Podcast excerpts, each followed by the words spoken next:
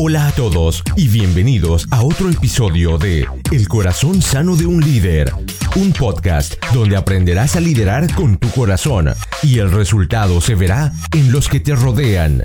Nuestra meta, la de poder retarte, inspirarte y equiparte para que crezcas en tu liderazgo. Los dejo con su anfitrión, el pastor Juan Romero.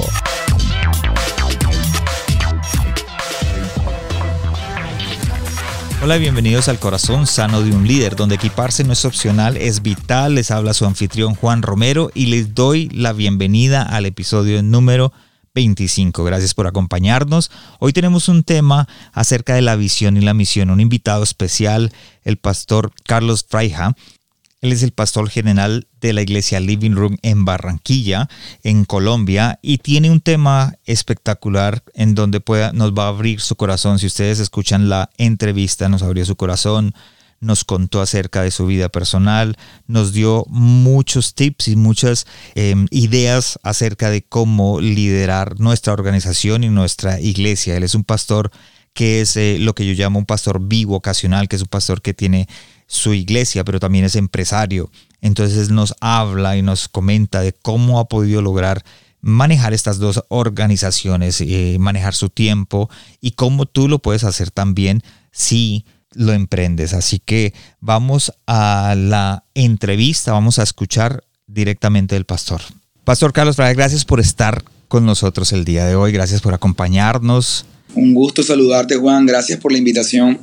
Muy contento de estar aquí y de poder compartir con la gente que te escucha, con tu audiencia. Gracias. Súper contento. Gracias, Pastor. Y hoy, obviamente, yo lo sigo desde hace mucho tiempo en las redes sociales, lo sigo desde hace mucho tiempo en lo que está haciendo. Y para los que no conocen, el Pastor Carlos es pastor de Living Room y en Colombia. Y no sé, Pastor, si nos puedes contar un poquito acerca de tu iglesia para que la gente lo escuche y sepa dónde estás, quién eres y te pueda seguir y buscar en las redes.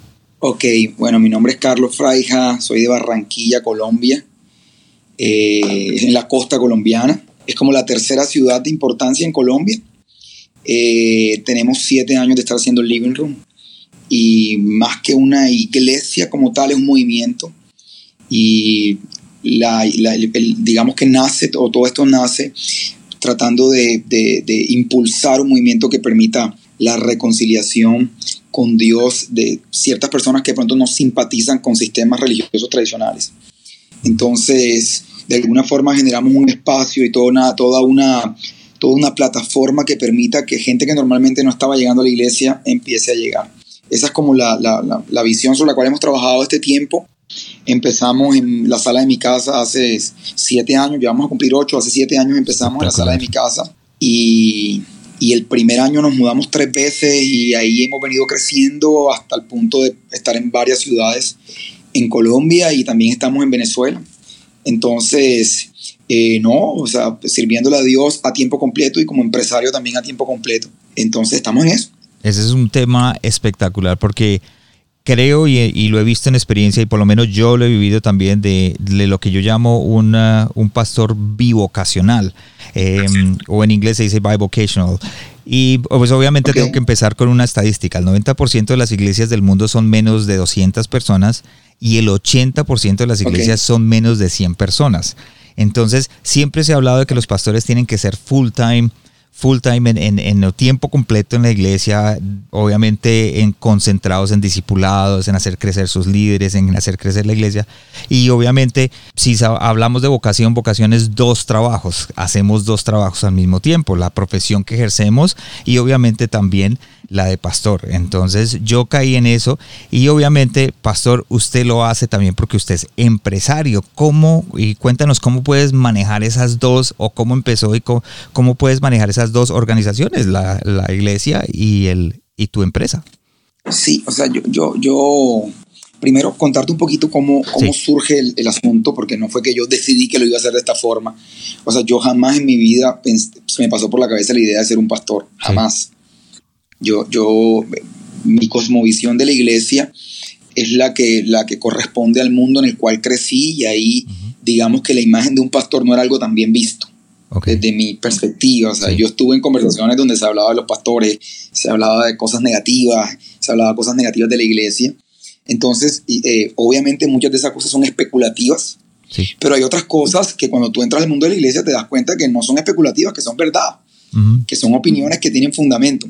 Entonces, eh, curiosamente, Dios me llama a mí con esta cosmovisión acerca de la iglesia.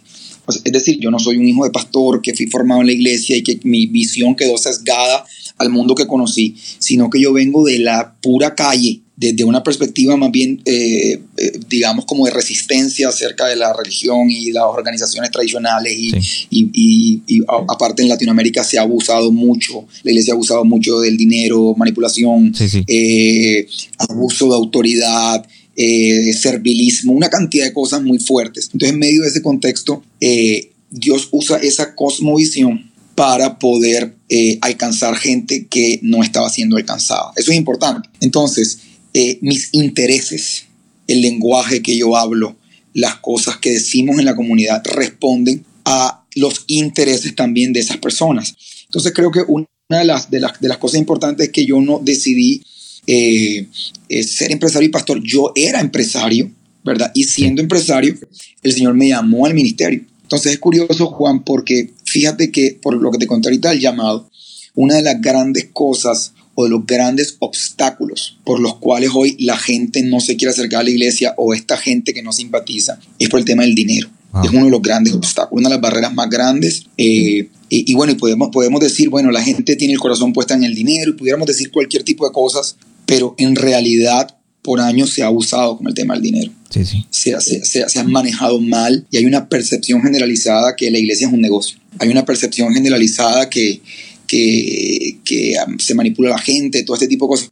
Entonces, cuando nosotros salimos a hacer iglesia, nosotros tomamos la decisión de que sí vamos a enseñar acerca de los diezmos, sí vamos a enseñar acerca de la ofrenda, sí vamos a enseñar acerca de principios eh, obvios que están en la Biblia, en la palabra de Dios, pero que no íbamos a hacer que esto se convirtiera en una barrera para que la gente se acercara a Dios. Es decir, no iba a ser nuestra prioridad no podía ser nuestra prioridad. Entonces, eh, eso hizo que nosotros, ninguno de nosotros tuviera aspiraciones salariales dentro de la iglesia. Ok. Sino que todos tuviéramos que tener nuestras eh, empresas, nuestros ingresos, nuestras actividades. Ninguno estaba pensando ni se le pasó por la cabeza dejar sus actividades. Y con el tiempo terminamos combinando ambas cosas sin que una cosa viera afectada a la otra, sino todo lo contrario. Todo lo contrario en qué sentido, Juan? En el sentido en que yo tengo una, o, el grupo de pastores que estamos, tenemos una perspectiva, un lenguaje, unos temas de interés, que, que una, un contacto con el mundo real que permite cierta sensibilidad hacia la necesidad del el asistente a la iglesia. Sí.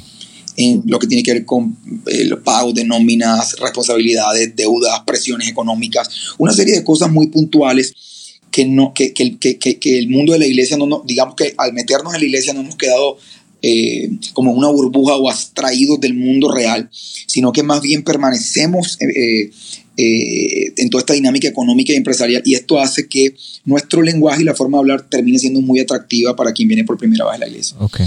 Pero no fue algo que yo creo que hay personas que, Juan, honestamente, que, que bueno, que están llamadas a tiempo completo al, al ministerio y que de alguna forma eh, eh, viven del ministerio. Yo creo que, que, esto también está muy bien y lo vemos en la palabra y lo vemos en la Biblia. O sea, es decir, la forma en la que nosotros lo hacemos, eh, no lo hacemos porque creemos que esté mal la forma regular o tradicional en la que, sea, en la que, se, en la que se sostiene un ministro. Okay. Sencillamente fue como se dieron las cosas. Ok, Pastor, ¿y cómo haces para manejar el tiempo? Porque obviamente, por ejemplo, en mi experiencia yo también planté iglesias y durante ese tiempo me tocó trabajar para una empresa y obviamente el tiempo se me iba y tu iglesia ha venido creciendo, es una iglesia que, que se ve fruto, ha venido creciendo, eh, se ve que Dios ha estado respaldando lo que tú estás haciendo y a dónde vas, ¿cómo puedes manejar ese tiempo? Número uno, lo primero yo creo que es muy importante, eh, hay que ser muy disciplinado, o sea, hay que saber dónde se invierte el tiempo y con una cultura de liderazgo y reproducción que permita que tú puedas reproducirte en otras personas y puedas descentralizar la dirección de la iglesia. Eso es súper importante. Si tú no te reproduces en otras personas y no puedes descentralizar lo que haces, vas a tener un agotamiento que va a ser, va a imposibilitar que tú puedas crecer. Eso en la iglesia y en cualquier organización. Sí. O sea, estamos hablando de que una organización, eh, para mí, eh, digamos, en, ascenso, en lo que tiene que ver en crecimiento y liderazgo, no es solamente una organización que puede relacionarse, que puede eh, tener eh, eh, influencia sino que también, digamos, y productividad, sino que también pueden reproducirse en líderes de cierta categoría que se le puedan asignar ciertos tipos de responsabilidad. Eso es muy importante. Eso es muy importante. Gente que trabaje por convicciones, que trabaje por el reino y no por simplemente porque darle bien a otra persona. Creo que la gasolina de quedarle bien a otra persona se agota con el tiempo. Pero cuando tienes una relación seria con Dios y tienes un llamado que es de Dios y no solamente un llamado de un hombre, y, digamos como que esto está implantado en el corazón de la gente que te rodea, eh, tú puedes descentralizar la, la iglesia y finalmente así se puede multiplicar.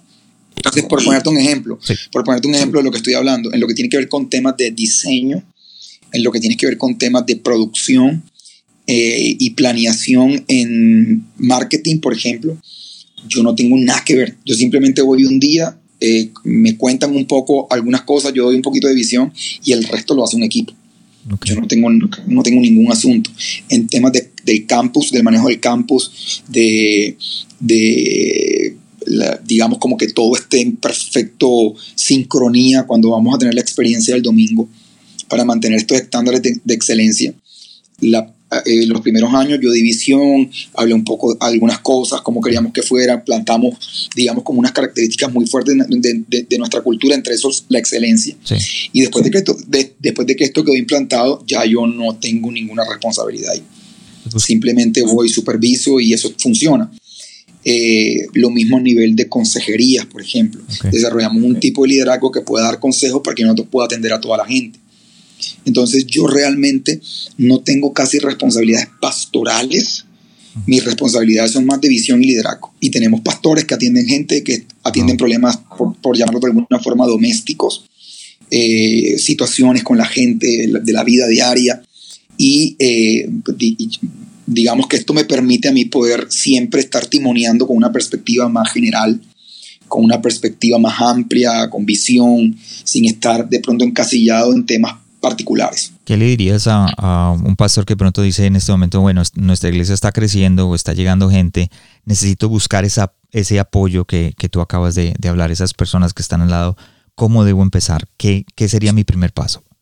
Exacto, es que el punto está en la, primero la perspectiva de que es crecimiento. Eso es importante. Tú estás diciendo, nuestra iglesia está creciendo, pero creciendo en qué? En número de personas o en liderazgo. O está creciendo en número de personas y no en líder, y entonces tarde o temprano se va a estancar, o te vas a agotar o te vas a quemar. Entonces, nada te sirve a ti tener 100 personas, 200 personas, un solo líder porque te vas a estancar. Por ponerte un ejemplo, nosotros en nuestra reunión actualmente, eh, normalmente una comunidad, eh, o dentro de las estadísticas, ahorita que estaba hablando de estadísticas, cuando la gente tiene entre el 70 y el 90% una reunión llena, abre la que sigue.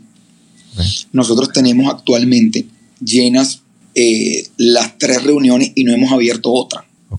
No hemos abierto otra porque nuestro interés no es tener más gente. No podemos abrir otra reunión si no tenemos un, liderazgo que responda a las necesidades de esa reunión. Entonces, nosotros en este caso estamos casi que, casi que de una forma controlada, desacelerándonos un poco. Si, me hago entender, O sea, la gente está, vamos, crezcamos, crezcamos, crezcamos sin, sin, sin, sin, calcular lo que implica ese crecimiento. Entonces, nosotros podríamos abrir otra reunión y sí, claro, se va a llenar y vamos a tener cuatro pero vamos a agotar a los líderes a un punto en el que no van a poder seguir haciendo iglesia. Entonces la cultura de voluntariado se va a empezar a extinguir, porque una de las cosas que pasa es que la cultura del voluntariado eh, eh, eh, es, digamos, tiene que, ser, tiene que saberse tratar. Los voluntarios son personas que también tienen trabajo, también tienen responsabilidades, también tienen derecho a esparcimiento, a placer, a disfrutar la vida. Entonces, si nosotros no tenemos suficientes voluntarios y el mismo voluntario y los mismos líderes soportan el peso del crecimiento.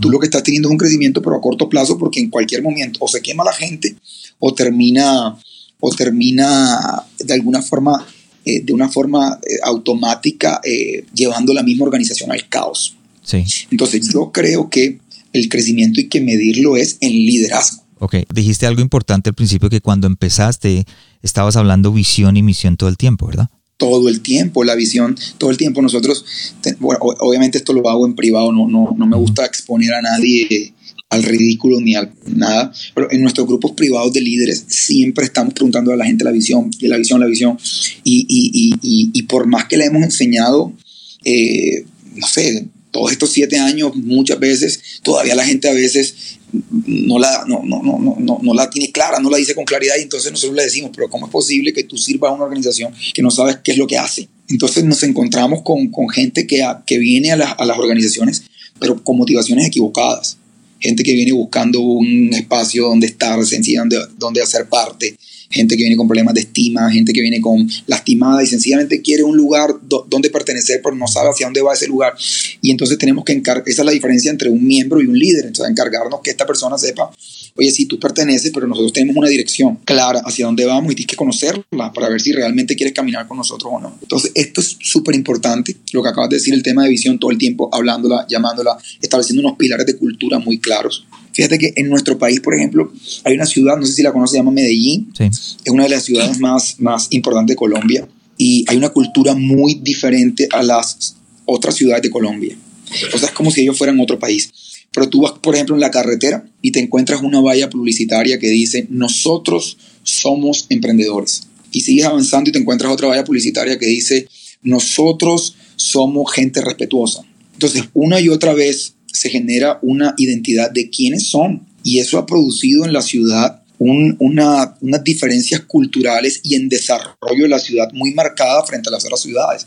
Entonces, eh, las otras ciudades crecen, pero crecen en desorden con los típicos problemas latinoamericanos.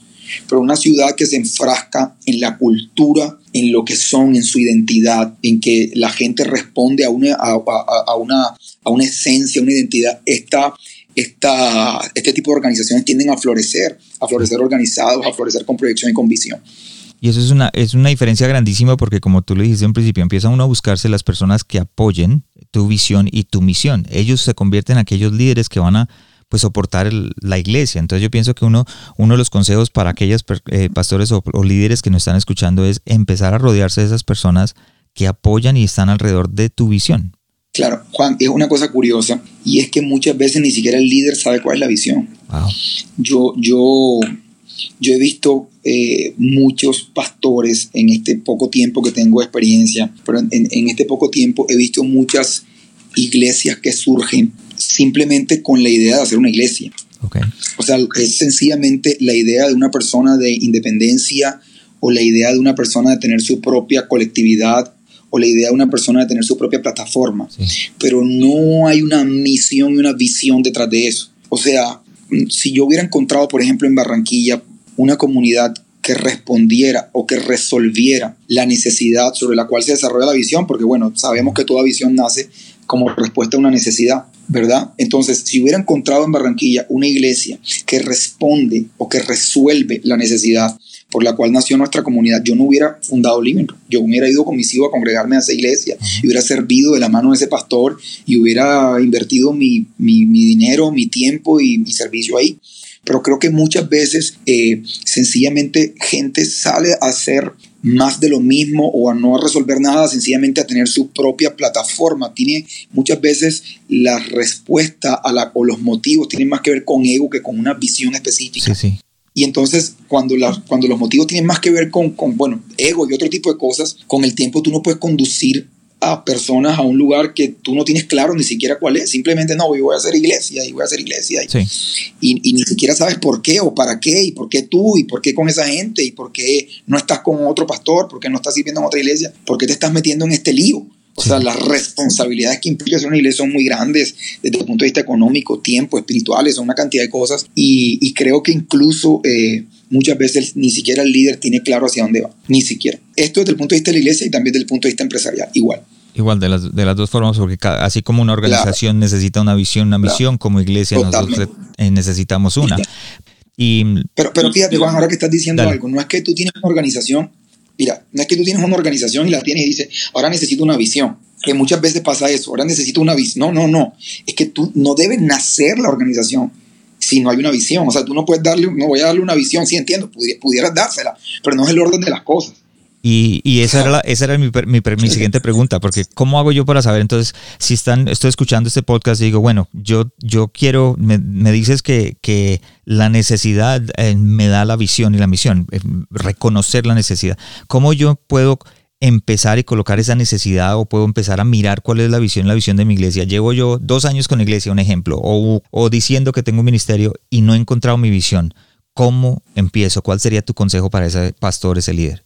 O sea, una persona que arrancó una comunidad y no tiene una visión clara. que se ha dado cuenta ahorita con nuestra conversación que dice, wow, ¿sabes una cosa? Yo, no tengo ninguna. yo creo que esa persona tiene que hacer un stop y evaluar sus motivos. Es lo primero, porque todo lo que está construyendo puede estar basado en motivos equivocados. Sí. Y, y todo el tiempo, Juan, todo el tiempo, yo lo hago todo el tiempo. Todo el tiempo tú tienes la necesidad, ni siquiera es, es que deber, tienes la necesidad de replantear tu vida, todo el tiempo. Yo pienso que es un ejercicio que debemos hacer anual, replantear nuestra vida, qué estamos haciendo, porque incluso tú puedes empezar con unas motivaciones y las distintas circunstancias pueden empezar a cambiar las motivaciones por las cuales empezaste. Tú puedes empezar hoy por una cosa y con una visión clara, pero hay muchos factores que pudieran alterar esa visión o esos, esos motivos o esos móviles.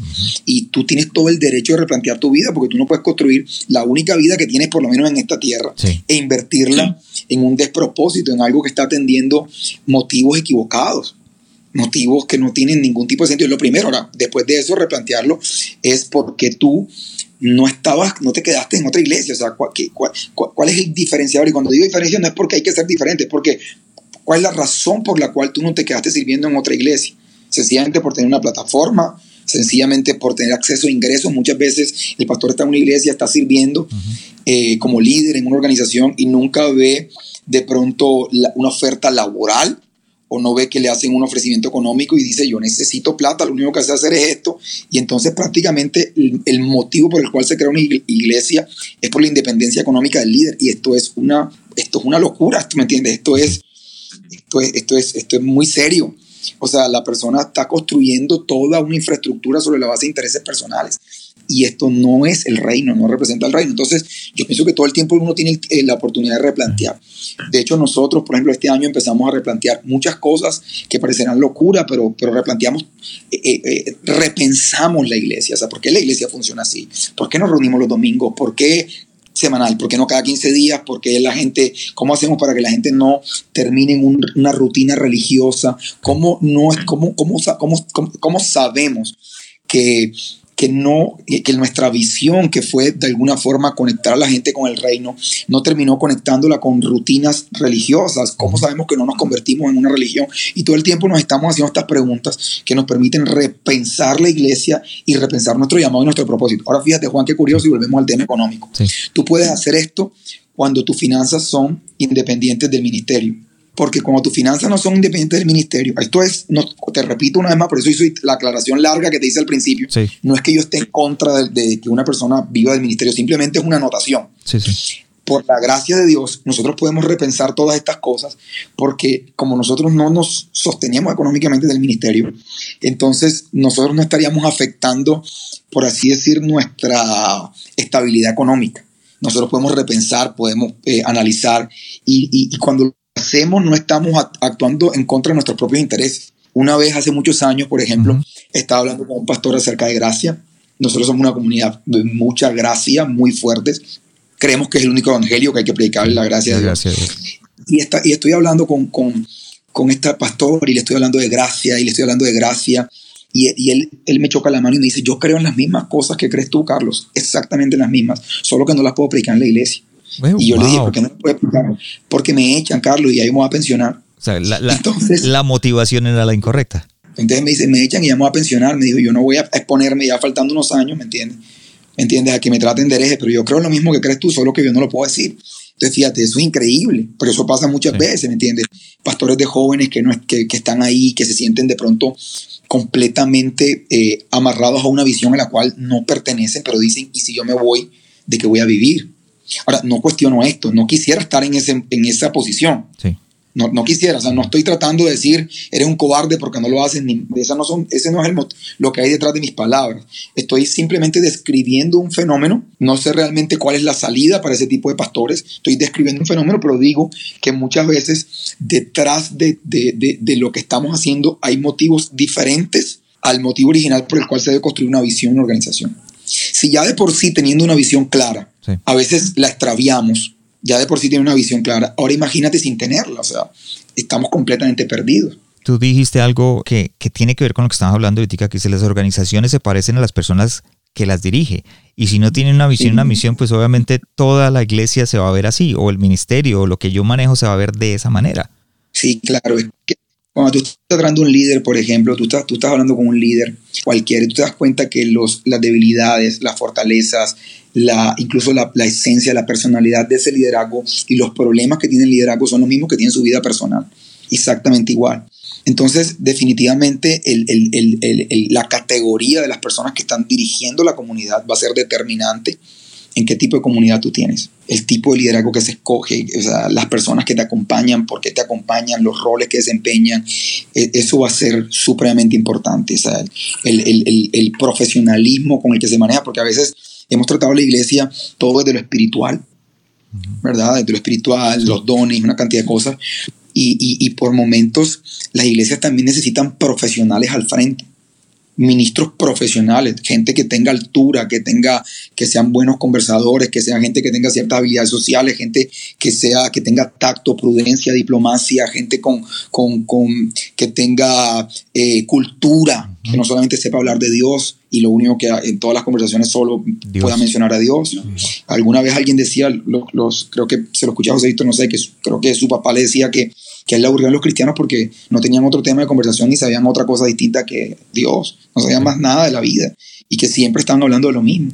Y realmente esto es cierto, en algún momento dejamos de ser interesantes, relevantes, no, no podemos participar de las conversaciones que están definiendo el rumbo del país o el rumbo de nuestras ciudades sino que siempre estamos hablando de la iglesia, de los líderes, de los grupos, de cosas como esta, y, hay otras conversaciones que también son importantes y que están marcando eh, la ruta en la cual se dirigen las ciudades y los países. Entonces, eh, eso, eso es, importante, es muy importante. Es importante tenerlo. Gracias, Pastor, por compartir eso con nosotros. Hay algo que, que de lo que acabas de hablar. Eh, la cultura, el idioma, la tecnología, la política, todas esas cosas cambian y y obviamente las generaciones cambian y nosotros tenemos que corregir esas deficiencias para darles a estas nuevas generaciones algo nuevo, algo que están buscando y tú dijiste, hay que ser relevante, hay que hablarles a ellos de una manera en que puedan venir aprender la visión, aprender la misión y ser parte del liderazgo de la iglesia. ¿Cómo hago yo para hacer eso cuando me revalúo? Tú dices, hagas un alto en el camino, miremos el por qué tenemos que hacer la visión, la misión y cómo puedo alcanzar a esas personas hago un alto en el camino y revalúo. Sí, pero es que fíjate, el alto en el camino no solamente es para seguir, el alto en el camino podría ser para incluso para declinar lo que estás haciendo. O sea, que ese, nosotros tenemos que atrevernos, así como fuimos valientes para tomar decisiones que nos llevaron hasta donde estamos, también tenemos que ser valientes para replantearlas y declinar de ellas en algún momento. Eso es importante, o sea, es tener, es, es que nosotros no podemos digamos, como que eh, cometer errores absolutos. O sea, nosotros tenemos la oportunidad siempre. Yo, yo, yo, pienso que esto hace parte incluso de la propuesta cristiana. Siempre hay una nueva oportunidad para ti. Siempre hay una nueva oportunidad de vivir la vida que Dios te llamó a hacer. Fíjate que una cosa que yo le escuchaba a Neil Anderson, Neil Anderson, que a mí siempre me encantó, y él decía, todo el mundo o todos los seres humanos tienen derecho a soñar la vida que, que, quieran para sí, tienen derecho a imaginar el futuro que quieran para sí. Pero dicen, nosotros que somos hijos de Dios no nos pertenecemos, decía Neil Anderson. Dicen, él dice en uno de sus libros, él dice, eh, nosotros tenemos que, o fuimos llamados a caminar en las obras que Dios preparó de antemano para que nosotros anduviéramos en ellas. Es decir, que hay unas obras, hay un propósito eh, que Dios preparó antes que a nosotros para que nosotros anduviéramos en esas obras y ese propósito. Entonces, qué triste invertir la vida en un lugar en el que no deberías estar, en el que no deberías estar sencillamente porque tomaste una decisión equivocada. Y, y, y, y para mí es maduro y sabio poder poder de alguna manera retractarse. Entonces, creo finalmente, como te digo, que si una persona pudiera encontrar una visión, pudiera encontrar eh, eh, un lugar hacia donde caminar, pero también creo que alguien podría decir, oye, yo, eh, toda la narrativa sobre la cual construí la idea del llamado, porque nosotros tenemos una historia que nos contamos a nosotros mismos. Entonces, toda esta narrativa eh, del llamado realmente eh, tenía unos móviles distintos, realmente, ¿me entiendes? Yo estaba era construyendo una plataforma o un autoempleo o una microempresa. Eso hay que hablarlo honestamente. Esos son temas que de pronto eh, nadie se atreve a hablar, nadie se atreve a explorar. Son temas delicados, son temas muy polémicos, pero, pero es cierto, reevaluarlo, pensarlo, mirarlo, y bueno, en el otro caso, bueno, el caso de la persona que dice, no, este es mi llamado, definitivamente yo estoy aquí, hay una cantidad de gente, hay una cantidad de... de, de, de, yo creo que eh, tú tienes que buscar en tu interior de alguna forma qué tú puedes aportar al desarrollo de la iglesia. En este caso, eh, hablando en Latinoamérica, al desarrollo de la iglesia en Latinoamérica. ¿Qué tú puedes aportar? ¿Cuál es la apuesta? ¿Por qué Dios te escogió a ti? ¿Qué tú puedes aportar que otra persona no está aportando? ¿Cuál es la, cuál es la parte que ustedes están como organización, eh, digamos, eh, el rol que están desempeñando dentro del cuerpo de Cristo? Okay. Porque fíjate que parte de lo que estamos haciendo hoy es que hay una cultura de copia. Yo hago lo que hacen los demás y copio estándares que funcionen, pero que funcionen, que funcionen en, en, en, relación a qué, que funcionen en relación a la visión de otro. ¿Me entiendes? copiamos todos los estándares, esto es lo que funciona, esto es lo que hace que llene, estas son las reuniones que se llenan, pero, pero en, en relación a quién, por ejemplo, a Juan, nosotros no podríamos medir éxito a nivel personal como organización sobre la base del número de personas que asisten a nuestra reunión. Nosotros podemos medir éxito sobre la clase de personas que asisten a nuestra organización por nuestro llamado. Si tú me preguntas a mí qué tan exitoso no es el ministerio que nosotros tenemos, si, si, si esa pregunta pudiera ser válida, esto va, no, va, no va a responder al número, al número de personas, sino a la clase de personas. Yo puedo tener 10 mil personas, 20 mil, 30 mil, pero son personas que vienen de otras iglesias o son personas que vienen de la cultura religiosa y no son las personas por las que Dios me llamó y por las cuales se fundó todo esto. Entonces yo perdí el camino en un momento lo perdí. Me embelecé por la cultura religiosa, me embelecé por andar en el mundo eh, eclesiástico y perdí de vista mi llamado y le di lugar a ser parte de la farándula cristiana y a ser parte de, de, escenarios donde, donde de alguna manera eh, fomentaran mi ego y me aplaudieran y, me fui perdiendo lentamente y terminé siendo parte de una otra organización más que produce, ¿entiendes? Que tiene el mismo fin y el mismo propósito. Sí. Entonces, fíjate cómo me, entiendes, cómo nosotros no podemos comparar todas las estrategias y compararnos con otras iglesias porque eh, tenemos llamados distintos y tenemos, por así decir, eh, visiones diferentes. Ok, sí, no, y, algo que, que dijiste eh, que es importante es poder tener claro nuestra visión, la misión para poder alcanzar esas personas que, como dices tú, Dios ha puesto para ti. Eh, Exactamente. yo siempre, claro que siempre como que comparo esa parte en, lo que es dirección contra versus destino, ¿verdad? Nosotros tenemos un, decimos vamos para hacia tal dirección, pero no tenemos un destino, no sabemos cómo llegar allá. Y, y, y la visión siempre tiene que ver con un destino. Dios me llamó para esto, para poder alcanzar aquellas cosas.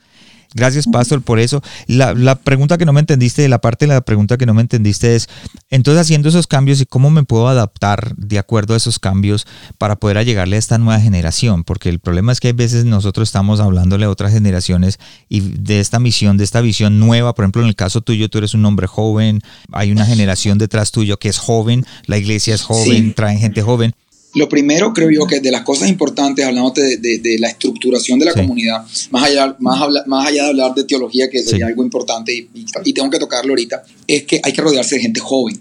Incluso a nivel empresarial yo lo hago.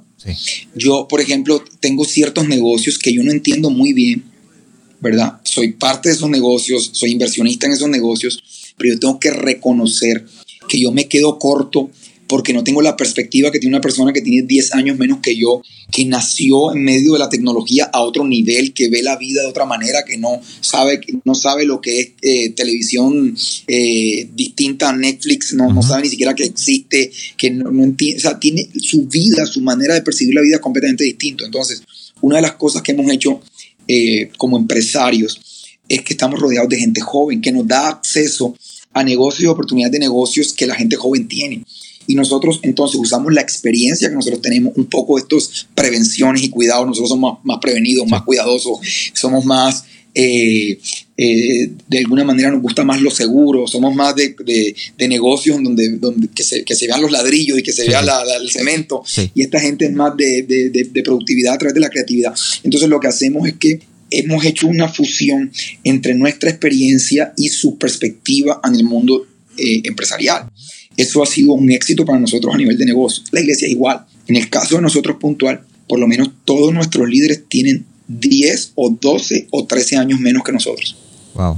Entonces, yo estoy rodeado de gente muy joven, que es muy buena en tecnología, eh, hablo su lenguaje, eso aparte me permite a mí ir cambiando también mi perspectiva de cómo yo voy viendo la vida. Eso, eso creo que es determinante. El primer consejo sería ese, sería eh, rodearte de gente joven, gente que está absolutamente vigente y que entienden el mundo de una forma distinta.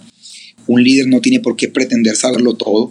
tiene que reconocer que no lo sabe y reconocer que, que, que el, el, el, trabajo del liderazgo es juntar eh, todos estos puntos ciegos que tú tienes a través de otras personas. Entonces, tú, el punto ciego que tienes a nivel de producción y a nivel de creatividad trae una persona 10, 12 años menos más joven que tú, que tiene una perspectiva muy grande. A su vez, esta persona trae una 10 años más joven que ella, que también le dé perspectiva a ella. Y entonces tenemos, tenemos cubiertos los puntos ciegos en las diferentes generaciones. Así a nivel, a nivel de las diferentes áreas de la iglesia. Ahora, eso por un lado. Por otro lado, yo creo que la razón principal por la cual eh, las iglesias no crecen es porque las iglesias están construidas más sobre barreras que sobre eh, gracia y, y, aceptación y puertas abiertas. Entonces, eh, construimos un diseño en donde hay más barreras que puentes, más barreras que conciliación, que reconciliación. O sea, Dios nos mandó a hacer el ministerio de la reconciliación y muchas veces nosotros tenemos el ministerio de las barreras, todas las razones por las cuales Dios no está bien contigo tú no estás bien con Él. Entonces, obviamente, en un mundo tan complejo donde los niños crecen sin papá, donde hay niños heridos con problemas de identidad sexual, con todo tipo de situaciones, eh, esta teología donde, ¿me entiendes? Donde si no vienes, si no vives como nosotros, te vas para el infierno, eh, todo está mal, ¿me entiendes? Eh, esta teología termina siendo compleja y, cero atractiva en el buen sentido para una persona que está viviendo el mundo de hoy. Ahora, no estoy, no estoy pretendiendo acomodar la Biblia o cambiar la Biblia A, a la sociedad de hoy. Lo que estoy pretendiendo sencillamente es que de pronto lo que funcionaba antes que no estaba bien, es decir, predicar legalismo y predicar todas estas cosas y que en algún momento pudo haber funcionado con una generación, hoy es absolutamente inservible la gente hoy, cualquier persona tiene acceso a información. Cualquier persona tiene criterio, tiene acceso, ha viajado y si no ha viajado, visto por internet, no va a ser tan fácilmente manipulable un joven de hoy en día que tiene más acceso a educación. Y generalmente la iglesia y la religión eh, le dio cobertura a las masas y muchas de ellas en los estratos más bajos y de poca preparación eh, cultural e intelectual. Y si tú revisas estadísticamente, ahorita que hablaste de estadísticas, eh, eso una de las cosas que pasó en Europa fue esto, la, iglesia fue alcanzando principalmente a la gente de poca bagaje intelectual y cultural y con el tiempo a medida que eh, un continente completo se desarrolló a nivel intelectual, el cristianismo fue desapareciendo. y entonces esto es un asunto que, ¿me entiendes? Este, esta, este cristianismo basado en autoritarismo y yo tengo la razón porque yo lo digo y porque yo soy, tú ¿me entiendes? no importa lo que no entiendas lo que estoy diciendo, pero así es eso hoy en día no funciona. Es como tener humildad, humildad a poder escuchar a aquellos jóvenes que vienen detrás de uno y que pueden no solamente eh, ayudarte, sino que pueden ser parte, extensión de lo que tú estás haciendo. Claro, ¿y qué fue lo que hizo Jesús? Dice la palabra que él siendo Dios, siendo Dios, se humilló y se hizo hombre. Y se... Entonces nosotros, ¿verdad? Lo que hacemos es que nos volvemos Dios, en vez de, ¿me entiendes?, de ponernos al nivel de la gente. Un muchacho que llega con problemas de homosexualismo, por ejemplo, eh, ya él lidió con su mamá, con su papá, ya su papá lo humilló, ya su mamá lo humilló, ya lidió en el colegio con la sociedad. O sea, ya bastante gente a él lo ha rechazado, ya bastante gente. O sea, el problema no es, es que tú no sabes que eso es malo. Por supuesto que ya mucha gente se lo ha restregado en la cara. O sea, no, no, no, estamos entrando aquí a. No creas que es la primera vez que él se va a enterar que alguien no está de acuerdo con su situación. ¿Me entiendes? Entonces Llega, llega al único lugar donde está buscando amor, donde está buscando, eh, eh, digamos, aceptación, donde está buscando eh, paternidad. Y le dicen: hasta que no hayas cambiado, no puedes venir. Pero sí, es, que es como si, alguna vez escuché yo se prende decir esto, es como si alguien está sucio y tú tienes una ducha y le dices, bueno, pero para que vengas a, esta ducha primero tienes que estar limpio, pero ¿cómo así? Si no. tienes una ducha, o sea, no tiene sentido, o sea, no tiene sentido que, que nosotros le, le, le, digamos a la gente que resuelva cosas que ya Jesús resolvió. Sí, sí. Entonces creo que ahí, por más que pongamos las paredes negras y pongamos, eh, tengamos nuestras redes sociales al 100 y tengamos inteligencia artificial y que tengamos todo tipo de tecnología en nuestras comunidades, si nosotros seguimos predicando la ley y no la gracia de Dios, jamás vamos a alcanzar esta generación. Jamás. Gracias, Paso, por ese, ese consejo. Así que todos los que eh, les encantó y les está gustando, voy a usar la palabra gustar, lo que estamos hablando, pueden seguir al pastor en las páginas de Facebook, de Instagram. Vamos a tener los links a, Living Room, que es su iglesia, para que lo sigan y puedan aprender más de él, porque en realidad en este caso, y este es un ejemplo, yo soy un, mucho más viejito que, que, el pastor, el pastor es joven, yo soy más viejo, pero estoy aprendiendo de ti y creo que eso es algo que nosotros en el corazón tenemos que tener, esa humildad para aprender de las personas que vienen creciendo, que vienen detrás de nosotros y que tienen una visión totalmente diferente, o sea, una perspectiva diferente, una perspectiva. Claro, claro, total, total. Una pregunta más, y esa me, la razón la coloqué es porque esa me pasaba a mí mucho, porque... Eh, pues obviamente era bivocacional, o sea, es decir, trabajaba y trabajaba en y trabajo en la iglesia o trabajaba en la iglesia. La pregunta que siempre me decían, eh, usted está llevando la iglesia como una empresa. La iglesia se lleva como iglesia y la empresa se lleva como empresa. ¿Cómo podemos definir esa línea? Eh, algunos de, los que nos están escuchando pronto dicen, a mí también me pasa lo mismo, me dicen lo mismo. ¿Cómo podemos definir esa línea? Sí, o sea, primero yo creo que es un mito, o sea, creo que es un mito, o sea, el tema de, de, de, o sea, de dónde sacaron eso, o sea, ¿me entiendes? De que la iglesia es la iglesia la empresa es la empresa. yo creo que hay unas prácticas eh, que son mm, de alguna forma transversales a toda organización. O sea, creo que, que hay unos principios de liderazgo que aplican tanto a una organización petrolera como a una comunidad. Yo creo que, entre otras cosas, lo que tiene la iglesia, que de pronto no necesariamente tiene otra organización, es que nosotros somos, somos absolutamente inclusivos. Ok. ¿Verdad? Somos absolutamente inclusivos. De pronto otra organización tiene el, el derecho de admisión. Es la diferencia. Eh, de acuerdo a tu preparación, de acuerdo a la capacidad que tienes de aspirar un cargo, de perdo a tu... En cambio, nosotros como comunidad somos de puertas abiertas a todos.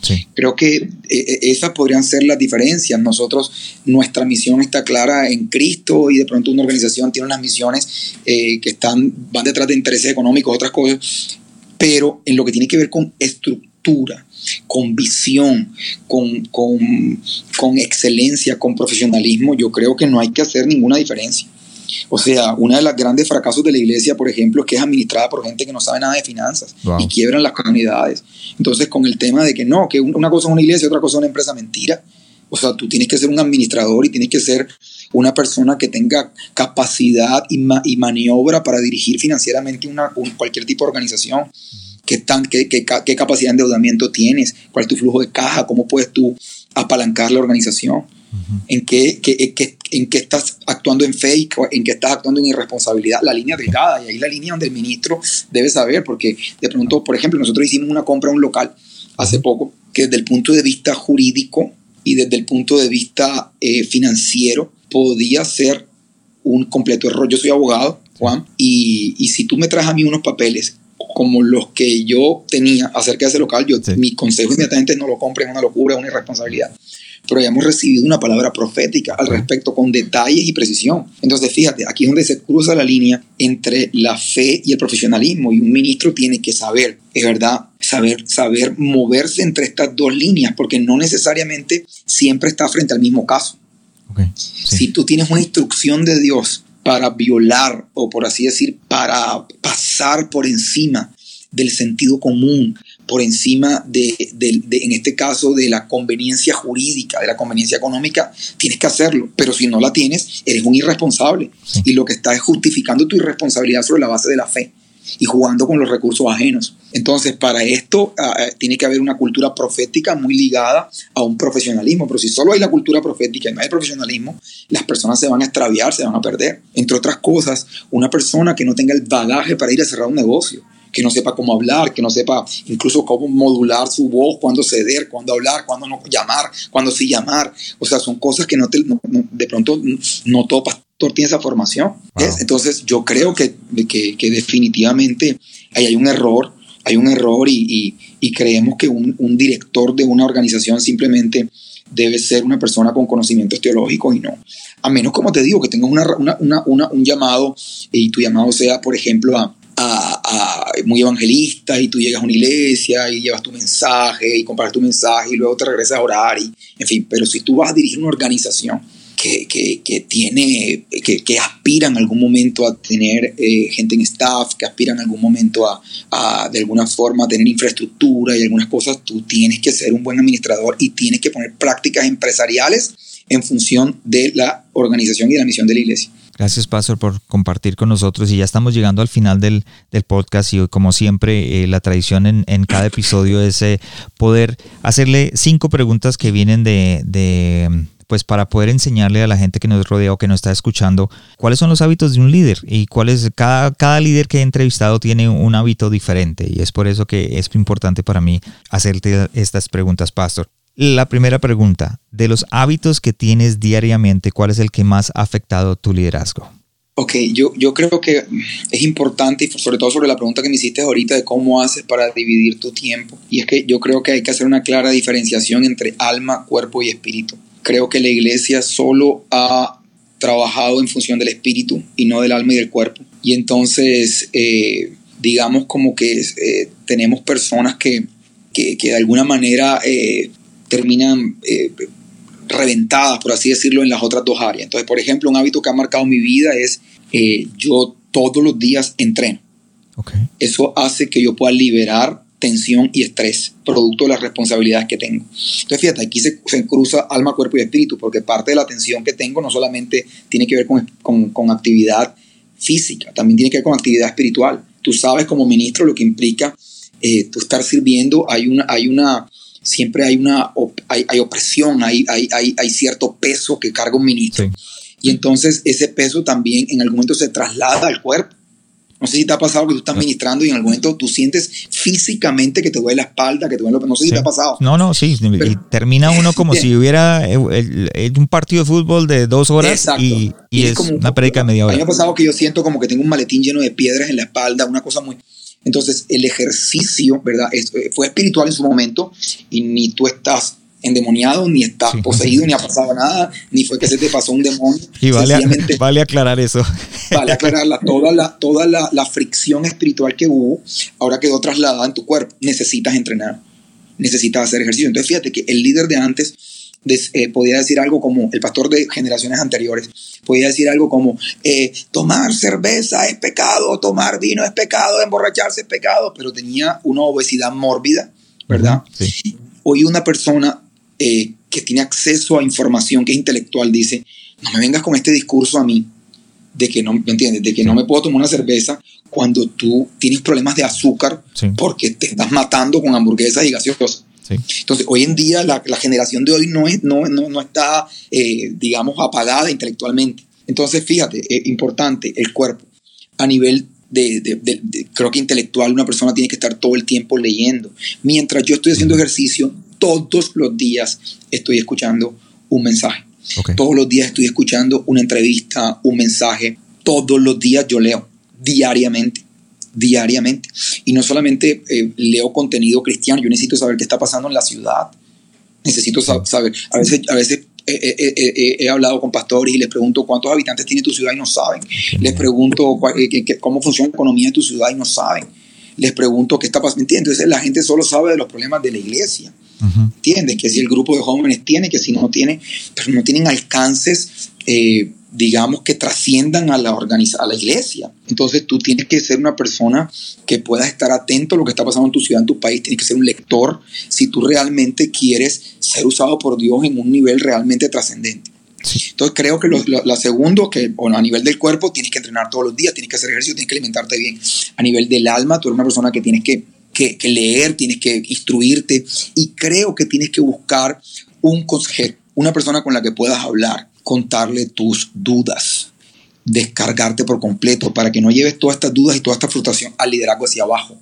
Muchas veces lo que hacemos es que estamos cansados y nosotros traemos todo este agotamiento y este cansancio el liderazgo hacia abajo. Hay una cultura muy gringa que poco se ve en Latinoamérica y es la cultura del el consejero. No solamente un pastor, porque decimos, no, que yo tengo mi pastor, porque hay consejeros en distintas áreas. Hay un consejero que puede ser en el área económica, en el área emocional, y no necesariamente un pastor sabe de todo. Nosotros queremos ser psicólogos, empresarios, eh, veterinarios, de todo. Una persona, ¿me entiendes? A, nivel que tú puedas tener cierto grupo de personas con las que puedas descargarte, con las que puedas contar cosas, es importante. Y lo, y lo último, y esto eh, eh, para mí es como un aporte significativo, y es que necesitas divertirte, necesitas divertirte. O sea, nosotros eh, tenemos una, a veces no, eh, vivimos la vida y, y, nosotros como ministros a veces aplazamos la felicidad. la postergamos y vivimos en una cultura mesiánica donde no tenemos acceso a placer. Entonces todo el tiempo es trabajo, trabajo, actividad, reunión, líder, actividad. Y llega un momento en que la vida se vuelve gris, se vuelve, no la estás disfrutando. Entonces, como tú no disfrutas la vida, eso mismo es lo que terminas liberando. Terminas liberando, porque más allá de tus palabras lo que dices, pero detrás de lo que tú vives, terminas liberando un espíritu apagado porque no, no te diviertes, no disfrutas. Entonces yo creería que un ministro o una persona que está buscando realmente ser efectiva tiene que buscar actividades que, en las que combine el, el, el, lo, que, lo que tiene que ver el dolor de la responsabilidad, por llamarlo de alguna forma, o sea, las, las, presiones del llamado, el dolor que viene con el llamado, y cuando me refiero al dolor no, no hablo algo malo, o sea, es la presión propia de, de, de, de, lidiar con responsabilidades, con hijos, con cuentas por pagar, tienes que combinar eso con placer. Sí, sí.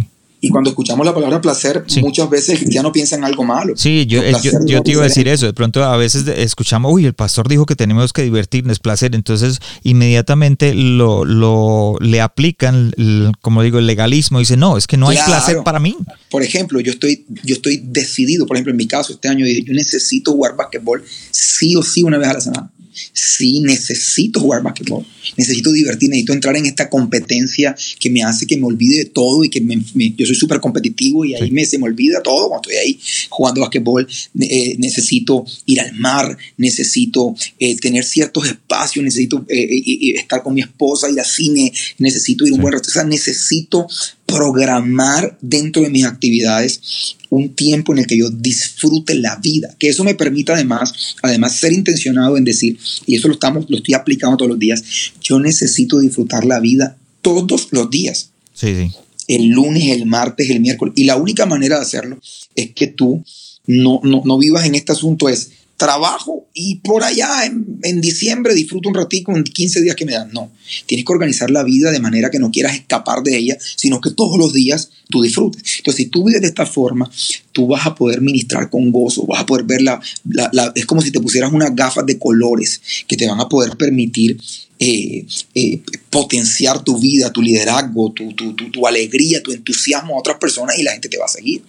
tremendo consejo. Esto es muy importante. O sea, si tú no disfrutas la vida, entonces estás conduciendo a la gente a un lugar al que tú ni siquiera has llegado. O sea, es como, ¿me entiendes? Invita, haciendo a la gente una invitación a una vida que tú ni siquiera vives. Entonces, a veces nosotros le hablamos a la, yo a veces les digo, a veces, a veces eh, todo el tiempo estamos aconsejando a personas, deberías, no sé qué, mira esto, no sé qué.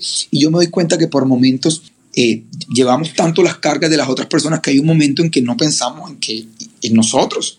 ¿Y cuando es que tú eres feliz? O sea, estás tratando que todo el mundo sea feliz. ¿Cuándo es que tú eres feliz? Sí, el pastor tiende a dar el, ese consejo de salga con su esposa al fin de semana, dígale que salgan a, comer, salgan a cenar, vayan a cine y verá que su matrimonio se va a arreglar o va a poder a, tomar un, una dirección diferente. Y resulta que nosotros no lo hacemos como pastores. Sí, yo creo que hay una pregunta que los, los la, la, gente de tu audiencia debería hacerse. Una pregunta y un ministro y una pregunta importante es, ¿yo realmente estoy disfrutando la vida? ¿Yo realmente estoy disfrutando el llamado? ¿Lo estoy disfrutando? O sea, yo disfruto mi vida, disfruto lo que eso es importante. Esa pregunta hay que hacerse, hay que evaluarla, pero como te decía ahorita, siempre tenemos la oportunidad de replantearlo todo. Siempre, alguna vez escuché a, un, a una persona que ha sido muy cercana un profeta, un hombre de Dios increíble, que ha sido muy cercano conmigo y, me ha contado gente que vivió toda su vida siendo un pastor, toda su vida, y resulta que a ese pastor eh, no le gustaba tanto estar en contacto con la gente.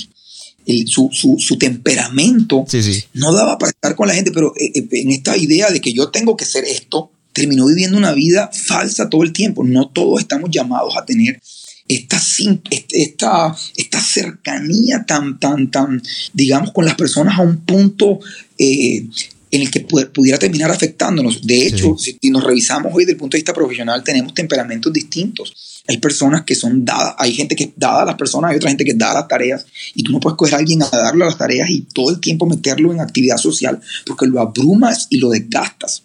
Entonces creo que muchas veces eh, nosotros terminamos como, como eh, de alguna forma encasillando lo que hacemos a como se supone que debe ser. Por ponerte un ejemplo, yo abiertamente no tengo problema en decir yo soy más dado a las tareas que a las personas. Eso no me hace una mala persona, es como soy. Entonces yo, yo, se necesitan las organizaciones personas como yo que, que sean mandadas a las tareas, que den visión, que den estructura y se necesitan pastores, ambos. Porque un pastor se embeleza con la gente y nunca produce nada. O sea, todo el tiempo está gente, gente, amémonos, amémonos, amémonos y no hay resultados. Entonces se necesitan ambos tipos de personas, pero tú no puedes hacerte eh, en tu cabeza idealizar la, cómo se supone que tú debes ser a precio de tu capacidad de disfrutar. Eso es un error. Ok, pastor, gracias. Y, tremendo, tremendo consejo porque es un error en que caemos todos los pastores, inclusive yo caí en ese, en ese error por mucho tiempo. Entonces, eh, ahora disfruto mi vida con mi esposa, salimos a cine, salimos a comer y nuestra visión es totalmente diferente, pero obviamente nos tocó cambiar ese, ese chip, es decir, ¿sabes unas cosas? Como dices tú, como que replantear lo que estoy haciendo.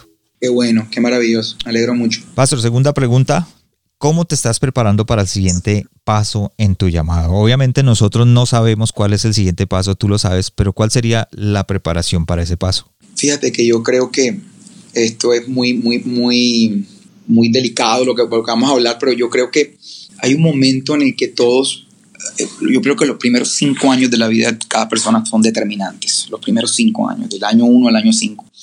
Y ahí se forman cosas que en algún momento pudieran ser limitaciones para pasar al próximo nivel.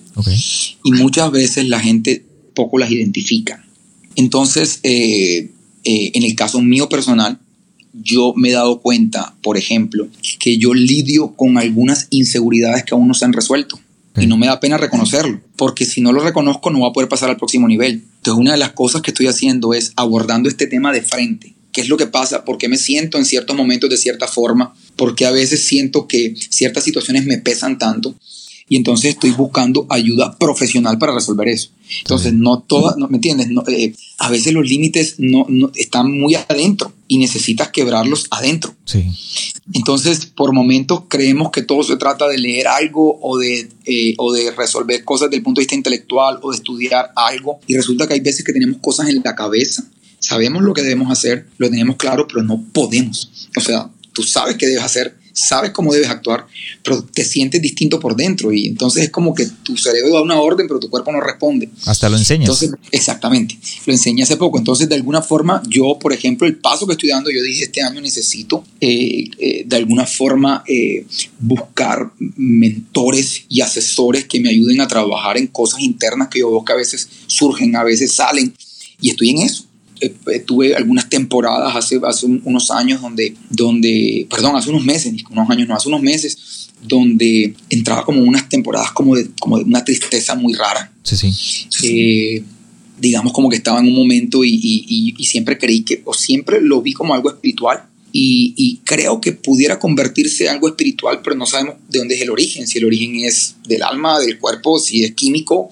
Y entonces siempre decimos es espiritual, puede que sí sea espiritual, pero hay que buscar el origen. Entonces, eh, ¿cómo me estoy preparando hacia mi próximo nivel o hacia el próximo, eh, digamos, eh, destino? Es trabajando en mi mundo interior. Trabajando en mi mundo interior para quitar las barreras y las límites que, es, que, que, que, en algún momento yo he sentido que pudieran ser los que no me dejan avanzar. Ahora, yo creo que, que también, eh, Juan, yo estoy haciendo esto que te estoy contando que estoy haciendo con estos asesores y con estas personas, pero al mismo tiempo yo creo, Juan, que finalmente cuando tú te dispones, cuando tú descubres algunas cosas en tu interior o estás trabajando en eso, tú puedes hacer hasta donde, de hasta donde la, la hasta donde, esté, hasta donde tus alcances te lo permitan. De pronto puedes hablar con un médico, puedes hablar con un pastor, puedes hablar con, con un, consejero profesional. Y creo que la otra parte se encarga Dios, que es la parte de la gracia, donde Dios te lleva más allá de tus capacidades y tus posibilidades. Okay. Entonces, eh, eh, eh, te digo esto porque tampoco creo que una persona que aún no haya sanado por completo su mundo interior no puede seguir avanzando porque Dios te lleva con todo y debilidades. Eso, la Biblia dice que Él nos escogió justamente para eso, nos escogió de lo vil, lo menospreciado, nos escogió. Entonces, yo creo que, que tiene que haber una combinación eh, muy clara en lo que tiene que ver con el desarrollo de la, de la estima de una persona. El desarrollo de la estima va a ser determinante hacia dónde llega esa persona. O sea, muchas veces creemos que las situaciones que detienen a una persona tienen que ver con problemas de dinero o problemas de oportunidades o problemas de cualquier tipo y muchas veces la distancia donde llegamos tiene mucho que ver con el estima. con cómo te ves a ti mismo, con algunos límites que hay internos, con cómo asumes algunas conversaciones, con cómo asumes la vida. O sea, yo, yo, yo he visto entrar una persona, dos personas por la puerta de un, de un banco hacia, un, hacia hablar con un gerente y las dos personas tienen el mismo patrimonio económico y las dos personas le dan la mano al gerente y a uno le aprueban el crédito y el otro no, Sí, sí. solo por la forma en que le dio la mano al gerente, por la forma en que lo miró a los ojos. Sí. Entonces creo que me entiendes, que hay cosas que, que, que, que trascienden, como te digo, a, a- a- a la, a, la, a las oportunidades o que trascienden a, a la preparación y que tienen que ver con el mundo interior. Pero parte de la estima o de un estima sano es tú reconocer eso, como te lo acabo de decir ahora, y decir, yo me puedo amar así. Sí, sí. Y con todo y como estoy, Dios me puede conducir hacia donde Él quiere que yo vaya. Wow, Eso es importante. tremendo. Creo que es importante. Creo que los ministros hoy tienen que ser un poco más vulnerables y reconocer cosas que antes no reconocían. Tiene que ser algo que, que pase todo el tiempo y a todo momento en nuestra vida. Sí, claro. Imagínate que yo, con esto que te conté de estas tristezas y estas cosas, incluso yo evalu- eh, me hice unos exámenes médicos Sí, y revisé, ¿hay algún desbalance químico? ¿Está pasando algo? sí. Porque no todo puedo decir, es el diablo que me está. No, no sé. Entonces, en medio de eso, como te digo, yo no, yo, eh, lo- lo- los siguientes pasos, nosotros siempre hemos creído que son cosas externas que hacemos. Pero ¿cómo no saber que los siguientes pasos son cosas internas? Eternas. ¿Me Sí. entiendes? Cosas que hay gente que llega a 90 años y nunca las resuelve.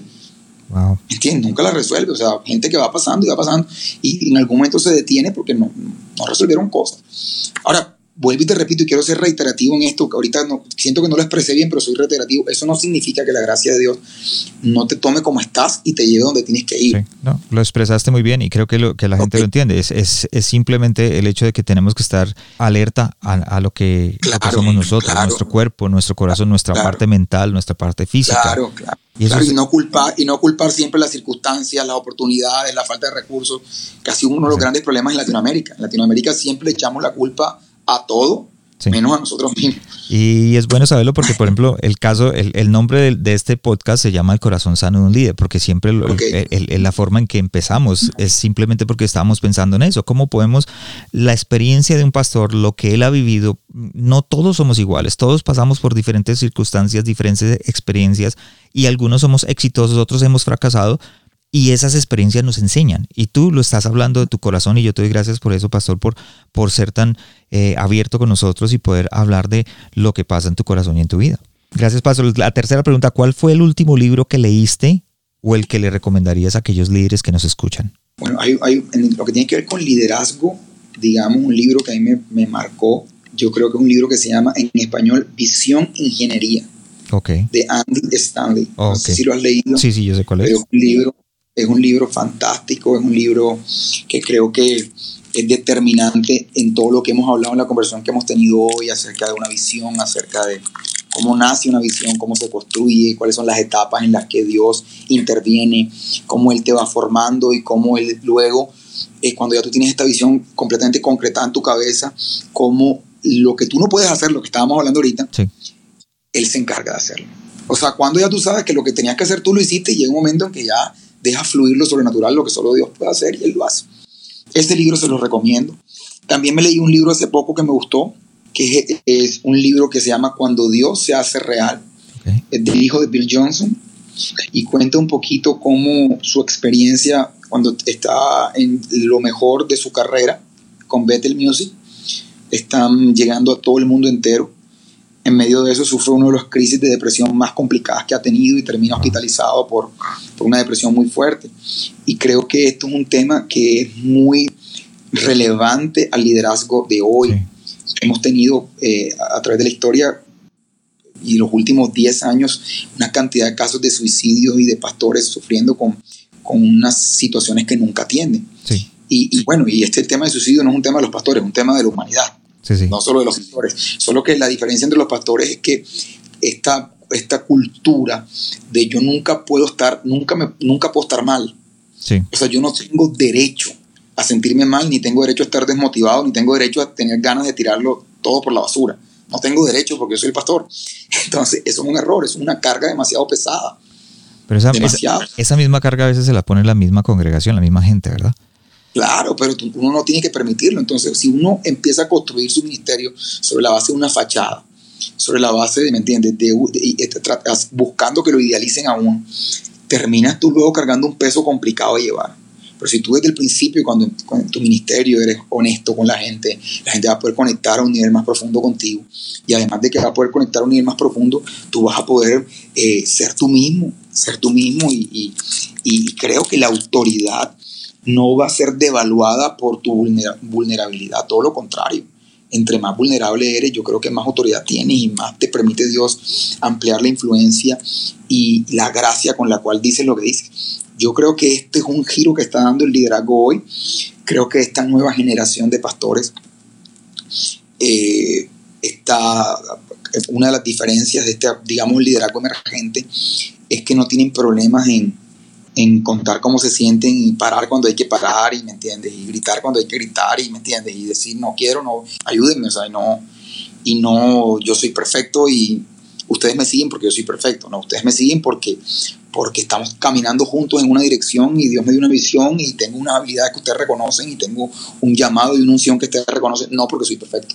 Sí, sí, ok, pastor, gracias. Y no, y, no solamente es no porque no seas perfecto, sino porque creo que hay una regla por la que yo me guié mucha mi vida, mucho tiempo, que fue la transparencia, es decir, ser transparente. Si estoy pasando por alguna razón o por algún momento, como lo quieras llamar, desierto o mm, cualquier un instante de mi vida eh, difícil, ser transparente, esto me está pasando y esto me está sucediendo y, no solamente eso, la gente que está alrededor de uno también te apoya. Sí, claro, totalmente, totalmente. Entonces en este libro que te decía es interesante porque es una iglesia eh, muy digamos, como su énfasis muy fuerte es lo sobrenatural. Tú conoces Bethel, énfasis en lo sobrenatural. Entonces, como en medio de una iglesia con un énfasis en la sanidad, en el milagro, él decide por un tiempo medicarse y cómo empiezan a usar medicamentos y cómo él empieza a contar la historia, cómo eh, el alma, el cuerpo y el espíritu pueden conectarse en un punto en el que nosotros hemos, hemos desarrollado una teoría equivocada en la que si una persona tiene un dolor, por ejemplo, o un, problema de azúcar, le decimos, vamos a orar por ti, tómate la pastilla. Sí. Pero si una persona tiene un problema de ansiedad, eh, no, no puedes ir a un médico, ni puedes tomarte una pastilla, ni puedes tomar una pastilla para dormir, porque eso es del diablo. Entonces, como de alguna manera los, temas de la mente y de del funcionamiento del cerebro y el manejo del estrés de esta generación lo hemos satanizado al punto que la única alternativa que le decimos a la gente es ora y si no, muérete. Sí. Si no te funciona, muérete. Entonces, eh, creo que, está, como te decía ahorita, estos libros, porque me parecen interesantes? Porque están dándole cabida a la ciencia. O sea, hay una mezcla que hay ahora entre la ciencia y la espiritualidad, que siempre habían estado de pelea. Pero hoy entendemos cómo la espiritualidad, hoy entendemos cómo algunas cosas que estaban en la Biblia son ratificadas por la ciencia y, y, todo lo contrario, estar de pelea, más bien eh, son, son de, alguna forma absolutamente compatibles, la fe y la ciencia. Entonces, creo que hay una nueva generación que está eh, eh, dándole un giro a la forma en que vemos algunas cosas y eso va a ser determinante para el ministro de, de, los próximos 20 años. De los que vienen detrás de nosotros. Pastor, y la última pregunta para acabar ya el, el episodio. Si estuvieras frente a ti mismo, pero 20 años atrás, ¿qué te dirías o te aconsejarías para enfrentar tu llamado? Yo pienso que yo pienso que definitivamente me preocuparía menos. O sea, creo que uno de, los de, mis defectos, por así decirlo, es que yo soy casi que tiendo a ser un poquitico obsesivo con el perfeccionismo y con que todas las cosas salgan muy bien. Y creo que eh, en algún momento eso pudiera perderte la capacidad de disfrutar. Entonces, una de las cosas por las cuales yo soy hoy más intencionado en disfrutar la vida es porque en el pasado se me fueron momentos se me fueron momentos, yo soy muy joven, pero reconozco que se me fueron momentos con mis hijos, se me fueron momentos eh, donde jugaba la selección Colombia y yo estaba preocupado por idioteces, donde era un cumpleaños, donde, lo que sea, ciertas cosas que componen la vida y por tú no tener digamos, como el carácter suficiente para, para, para, para, para controlar tus pensamientos, para controlar tu, tu, tu perspectiva acerca de la vida y, dejar como, escuché esta mañana un predicador que decía, a veces nuestros pensamientos son como, como esos perros grandes que llevan a una persona y, tú ves a esa persona que está paseando los perros y de pronto los perros los arrastran por todos lados y los revuelcan y, y, tú ves esta persona que, que, que, que, medio los controla, pero finalmente los perros son los que tienen el control. Decía, a veces nuestros pensamientos son así y finalmente si no los sujetamos y los, y los controlamos, terminan controlándonos a nosotros y diezmando nuestra capacidad de disfrutar la vida. Creo que eso es clave. La respuesta sería, definitivamente, sería más intencionado en disfrutar la vida. La vida hay que disfrutarla, hay que disfrutarla. Gracias, Pastor, por, por estos momentos. Gracias por habernos acompañado. Gracias por sus palabras. Gracias por ser tan abierto. No, muchas gracias a ti por la invitación. Un último consejo, Pastor, para las personas que nos escuchan. Eh, por supuesto, de lo que hablamos ahorita, creo que una de las cosas sobre las cuales más eh, dirigimos la conversación es a que puedas escribir tu visión clara en un documento simple y sencilla y que esa visión la tengas tan clara que las diferentes circunstancias de la vida no terminen eh, distrayéndote de ella, distrayéndote de ella. Entonces, si tú tienes esa visión clara, eh, eh, cuando vaya pasando la vida vaya transcurriendo el tiempo, ni los intereses económicos, ni las circunstancias, ni la fama, ni el activismo, ni ninguna de estas otras cosas va a hacer que tú pierdas de, de vista la visión. Gracias. Eso para mí es importante. Perfecto, gracias Pastor por acompañarnos y aquellos que nos están escuchando no se pierdan el siguiente episodio. Síguenos en Facebook como siempre la eh, todos los enlaces van a estar a la página de internet del pastor, los libros, lo que hablamos, lo que dijimos, todo va a estar ahí para poder eh, que lo sigan y que aprendan un poco más de él. Gracias por habernos acompañado esta semana en el corazón sano de un líder. Espero que lo que escuchaste el día de hoy haya sido de crecimiento para tu vida. Visítanos en nuestra página de internet elcorazonsanodeunlider.com donde podrás suscribirte en iTunes, Spotify, Google Play o en cualquiera de tus plataformas favoritas. También nos puedes seguir en Facebook y en Instagram como el corazón sano de un líder y no olvides compartirlo en tus redes sociales. Les habló su anfitrión Juan Romero, te esperamos la próxima semana y recuerda, lo mejor está por venir.